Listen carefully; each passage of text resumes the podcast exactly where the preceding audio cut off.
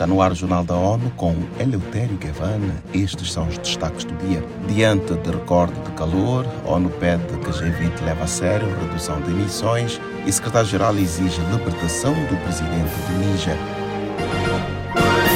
De acordo com o secretário-geral das Nações Unidas, António Guterres, as consequências do aquecimento global são claras e trágicas. Crianças arrastadas por chuvas torrenciais, famílias fugindo de incêndios e trabalhadores desmaiando no calor escaldante. Os efeitos incluem incêndios florestais em países como Canadá e Grécia, com impacto na saúde das pessoas, no meio ambiente e nas economias. Nesta quinta-feira, Guterres lembrou que tudo o que acontece é inteiramente consistente com previsões e alertas repetidos diversas vezes vezes. Climate change is here, it is terrifying and it is just the beginning. O líder das Nações Unidas disse que se está perante a mudança climática assustadora e que o que se observa é apenas o princípio. Ele enfatizou que o nível dos lucros com combustíveis fósseis e da falta de ação climática são inaceitáveis. Guterres destacou que existem diversas oportunidades para mudar o quadro.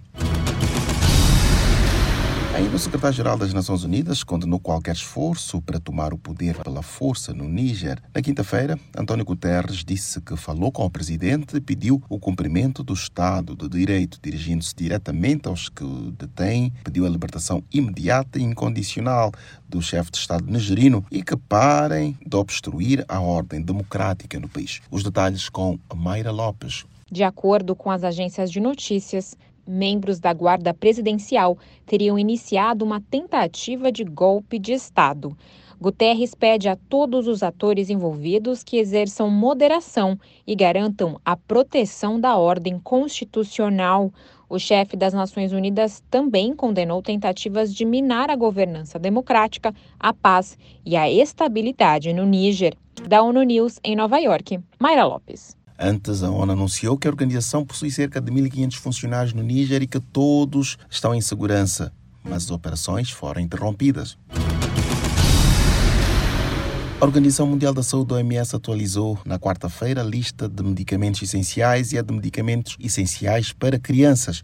Entre os destaques da nova versão estão remédios para doenças cancerígenas e infecciosas e problemas cardiovasculares. A agência da ONU revelou que, com a medida, pretende garantir um acesso equitativo a diversos medicamentos essenciais de qualidade para todos, sem comprometer orçamentos de saúde de países de baixa e média rendas. Ao todo, o Comitê de Especialistas em Seleção e Uso de Medicamentos Essenciais aprovou 85 solicitações dos mais de 100 candidatos de medicamentos e formulações que foram apresentados.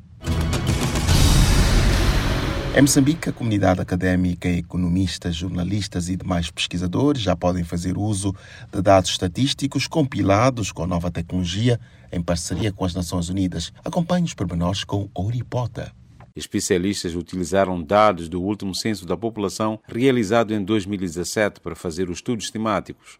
O resultado do trabalho foi divulgado no início desta semana em Maputo, capital do país. O lançamento de estudos temáticos do quarto Recenseamento Geral da População e Habitação resulta da cooperação entre o governo de Moçambique e os governos do Canadá, Suécia, Reino Unido, Itália e Noruega e é implementado pelo Fundo das Nações Unidas para a População, UNFPA. De Maputo para ONU News, Ouripota. O chefe interino da agência destacou ainda a importância de estudos, dando como exemplo o uso de dados do censo de 2017, que permitiram informar políticas e estratégias do governo e respostas humanitárias aos desastres.